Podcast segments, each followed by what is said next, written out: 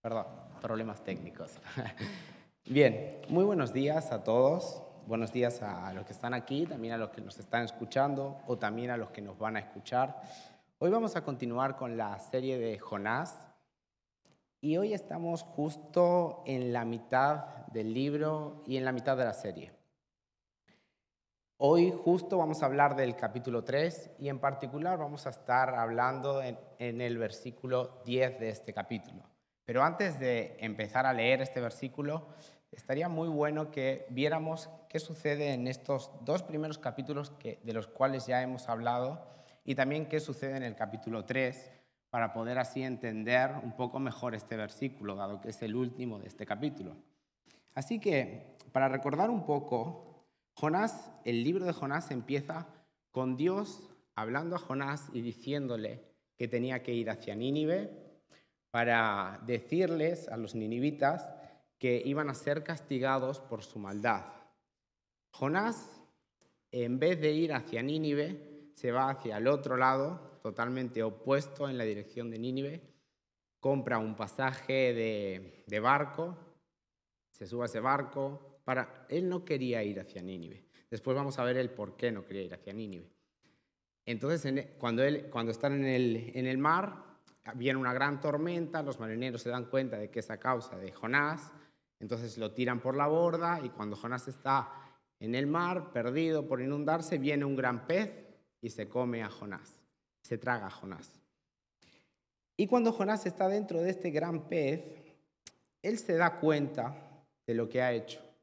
Y es ahí cuando vemos la famosa oración de Jonás, que, de la cual habló Andrés la semana pasada, y en esta oración, no me voy a poner a explicarla, obviamente, pero sí que en esta oración Jonás declara algo que yo considero que Dios quiere decirnos a todos a través del libro de Jonás. Y la declaración que Jonás hace en esta oración la podemos ver al final, cuando Jonás le dice, solo tú, Señor, puedes salvar. O sea, Jonás se da cuenta y entiende de verdad que solo el Señor puede salvar. Y es interesante esta frase, porque no dice, solo Señor, tú me puedes salvar a mí, ahora, dentro de este pez.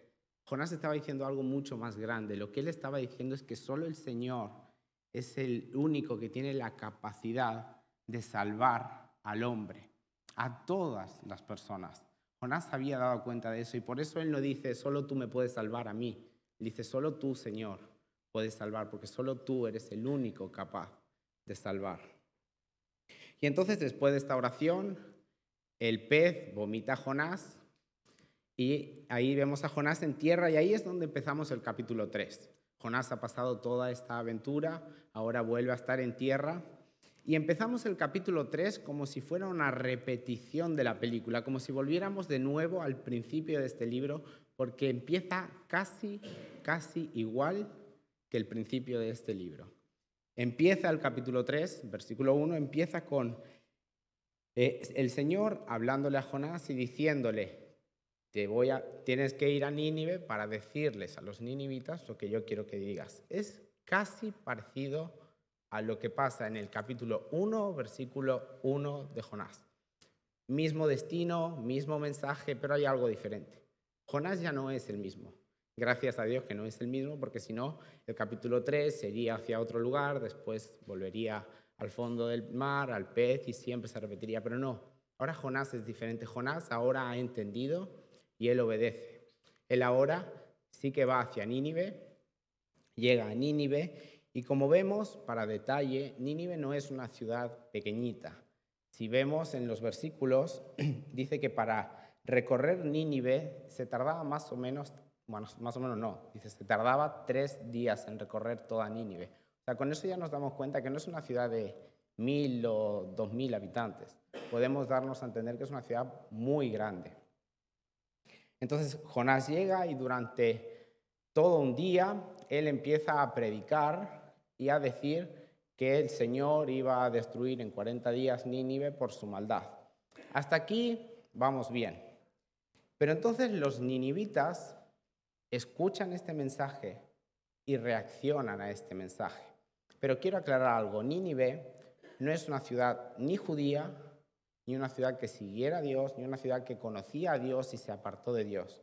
Nínive, podríamos decir, era una ciudad pagana o gentil, es decir, fuera de lo que era Dios. Bien. Entonces, estos ninivitas escuchan este mensaje y reaccionan de una manera impresionante. ¿Por qué digo impresionante? Porque ellos no eran judíos. Ellos no tenían ni idea y podrían decir, ¿por qué a mí me va a juzgar un Dios que no es mi Dios? ¿Por qué a mí me hace esto? ¿Por qué a mí me hace lo otro? Pero no, ellos escuchan este mensaje y lo aceptan.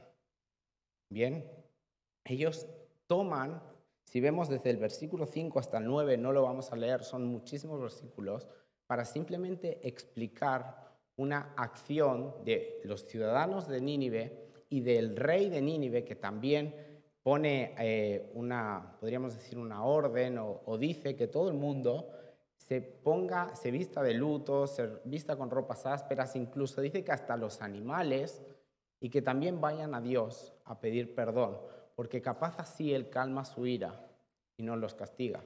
Los ninivitas no se burlaron del mensaje, no echaron a Jonás, ellos aceptaron el mensaje. Ellos creyeron en este Dios y dijeron, muy bien, Él tiene la capacidad de perdonarnos, así que vamos a hacer lo posible para ver si Él quiere perdonarnos. Ellos no dudan de que Dios lo puede perdonar. Ellos saben que Dios tiene la capacidad de perdonarlos y por eso él, ellos actúan en consecuencia. Creyeron en el mensaje y se arrepintieron de verdad, de corazón. Y ahí es donde ahora nos vamos a encontrar en el versículo 10 del capítulo 3, que es el que quiero que veamos esta mañana. El versículo 10 dice así, Dios vio lo que hacía la gente de Nínive y cómo dejaba su mala conducta y decidió no hacerles el daño que les había anunciado. Bien, en este versículo vemos dos acciones. La primera acción es que Dios vio. Bien, Dios vio, pero Dios vio de casualidad lo que estaban haciendo los ninivitas. Bueno, podemos decir que no, porque Dios ya los había visto de antes, por algo les había mandado a Jonás, porque él había visto su maldad, su maldad a través de bastante tiempo. Entonces él ya estaba viendo a Nínive, pero solo ve a Nínive no, sabemos que Dios es un Dios que todo lo ve, un Dios que no hay nada que se le escape y que todo está bajo su control. Pero entonces podemos decir, muy bien, Dios todo lo ve, entonces cuando está diciendo que Dios vio a los ninivitas, vio la actitud de estos ninivitas, vio que ellos se vestían de luto, se ponían ropas ásperas y decían cosas, no, Él fue mucho más allá. Porque cuando dice que Dios ve, Él no solo vio las acciones exteriores de estas personas. Él cuando ve, Él ve el corazón. No hay nada que para Dios sea escondido. Dios vio que los ninivitas de verdad y de corazón estaban arrepentidos, que sus expresiones exteriores eran simplemente una muestra o una respuesta de lo que había sucedido y estaba sucediendo en sus corazones. Él sabía y él veía que estos ninivitas de verdad se estaban arrepintiendo genuinamente. Y entonces ahora vemos la segunda acción de Dios. Dios ve esto, Dios ve que hay un arrepentimiento genuino y Dios dice que decidió no hacerles el daño que les había anunciado. Dios los perdona. Para nosotros hoy esto es lo normal. Ellos se portaron mal, ellos piden perdón, entonces Dios los perdona. ¿Qué hay de raro en esto, Jairo? Bueno, como yo dije antes, esta ciudad no era judía. Y seguramente si yo trajera a Jonás, a Jonás del capítulo 1 y 2, no creo que fuera tan normal para él. O no sea, ojo, capaz que no sería algo que a él le gustaba que esto pasara. ¿El por qué? Es porque en este tiempo los judíos, no vamos a solo poner a Jonás, para ellos su Dios era su Dios. O sea, ese Dios que bendecía, que cuidaba, que guiaba, que estaba, era solo para ellos y únicamente para ellos y ningún otro iba a poder disfrutar de este Dios. Obviamente esto es un pensamiento humano, pero Dios no es así. Dios ya desde siempre, Él ya había hecho un plan de salvación para todas las personas, sin importar lo que los judíos pensaran o cualquier otra persona pensara. Lo que importa es lo que Dios piensa. Y Dios ya sabía que él, él estaba cercano a todas las personas, todos aquellos que se acercaran de corazón a Él, Él iba a estar ahí. Y por eso esto, que Él los perdone, podemos ver por qué Jonás al principio capaz no quería ir a Nínive. Porque vemos que Jonás sabe, él sí que sabe que Dios es un Dios bueno. Él sí que sabe que Dios es un Dios de amor. Y por esta razón él no quería ir ahí porque dice, mira si yo voy, ellos se arrepienten, yo ya sé lo que va a hacer Dios.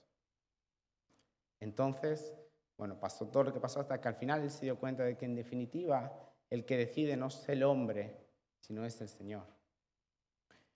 Y así pasó. Él fue, predicó el mensaje y todos, se, todos eh, se arrepintieron y se acercaron a Dios. Y este es el mensaje que quiero dejar en esta mañana. No estoy terminando, ya les aviso, pero es el mensaje central que yo considero que Jonás nos quiere decir. Y es que Dios es un Dios cercano y que todo el mundo que se arrepienta genuinamente, de verdad Dios los va a perdonar. El mensaje es arrepentimiento. ¿Y por qué digo esto? Porque para los judíos o para Jonás o los ninivitas no podían acercarse a Dios, no eran dignos capaz del perdón de Dios. Y esto capaz que nosotros lo vemos y si somos mentirosos con nosotros mismos, como yo lo, he sido a veces, diría, muchas veces esto no solo sucedió en, perdón, siendo sincero conmigo mismo, esto no solo sucedió aquí con Jonás y con Nínive, esto pasa, yo imagino que ha pasado siempre, pero por lo menos hoy, en este tiempo en el cual yo estoy viviendo, en este periodo de tiempo, esto sucede. Hay muchas veces que hay muchos que somos Jonás que no queremos ir a hablar o no queremos ir a decirle a ciertas personas porque creemos que, que esas personas Dios nos los va a aceptar y somos nosotros los que decidimos eso y entonces ya no les hablamos. Pero también hay muchos ninivitas. Y en este caso hay gente que no se acerca al Señor porque creen que no son lo sumamente perfectos o no cumplen ciertos requisitos o no se acercan al modelo que ellos piensan que tienen que tener para acercarse a Dios. Pero eso no es así. Yo me imaginaba mientras estaba haciendo la charla a un Dios que le venía gente y Dios les preguntaba ciertas cosas y Él los iba separando a unos acá, otros acá, otros acá, otros acá. Y me dije, ese sería yo si fuera Dios. Pero Dios no hace eso. Dios no importa quién le venga, no importa de qué manera esté vestida, no importa qué cosa piense, no importa dónde esté o su, o su o en el grupo de personas que esté, su rango social, no importa nada. A Dios no le interesa nada de eso. Él acepta a todos aquellos que, que se acercan a Él con un corazón genuino. Así que yo quiero decir en esta mañana, porque Capaz que hay alguien que está aquí, hay alguien que me está escuchando, que le sucede esto, que no se acerca al Señor, no se anima a acercarse o, o espera a que su vida se ordene y que todo sea perfecto para ir hacia Dios. No esperes más, a Dios no le interesa nada. Ves hacia Él, acércate a Él con un corazón genuino, acéptalo como tu Señor y Salvador. Y ya Él después se va a encargar de arreglar todo lo que tenga que arreglar. Y, quiero aclarar esto, todo lo que Él tenga que arreglar, porque a veces hay cosas que queremos o pensamos que tienen que ser arregladas, pero en verdad al Señor esas cosas no les interesa. Bien.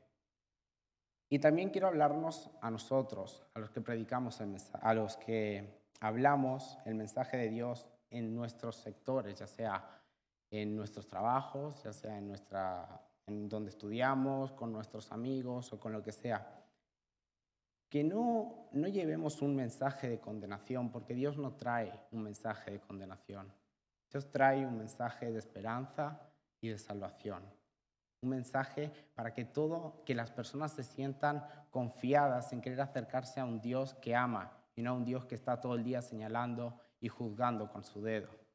Que prediquemos de este amor y que le hablemos a todo el mundo, no importa quién sea. Y digo, no importa quién sea y no me voy a poner a, a poner nombres y a decir cosas porque no quiero tipificar las personas. Porque todos son personas, sin importar dónde esté, lo que piense o lo que sea. Podría decir un montón de cosas, pero creo que esos son tipificar a las personas. Entonces, todos son personas a los ojos de Dios, todos son personas merecedoras de su perdón si esas personas de verdad quieren acercarse al Señor. Así que el mensaje de esta mañana que quiero dejarles es un mensaje de que el arrepentimiento genuino trae un perdón de parte del Señor. No se necesita más nada, no necesitas venir perfecto, no necesitas venir lo más limpio, no necesitas más nada que un corazón sincero que se acerca al Señor y que diga, mira Señor, yo soy así, yo sé que no está bien, pero yo te quiero a ti. Y quiero que tú de alguna manera hagas algo en mi vida, pero yo sé que te quiero a ti, en mi vida, porque te necesito, porque sin ti yo no puedo hacer nada. Y eso es lo único que Dios desea. Bien. Oremos. Señor, muchas gracias, de verdad muchas gracias por, por tu infinito amor, por tu infinita bondad, porque tú no miras ninguna cosa humana, Señor, sino que miras el corazón, miras de verdad las intenciones que hay en nuestros corazones. Y nada más te importa que solamente vengamos a ti sinceros, de verdad sabiendo que te necesitamos y que solo en ti hay salvación y que solo en ti hay vida eterna, Señor. Así que de verdad yo te doy gracias por ser ese Dios de amor que aun a pesar de saber todas las suciedades que hay en nuestros corazones, tú lo dejas al lado, para que realmente podamos acercarnos a ti y tú poco a poco nos limpias, poco a poco nos perfeccionas y poco a poco nos vas haciendo parecer más Jesús. De verdad, Señor, muchas gracias. Gracias por, por todo tu amor. Y te quiero pedir que podamos predicar siempre un mensaje de salvación lleno de esperanza no un mensaje que condene, no un mensaje que cargue, sino un mensaje de amor y de esperanza a un mundo que tanto necesita de un Dios de amor y de lo imposible. Amén.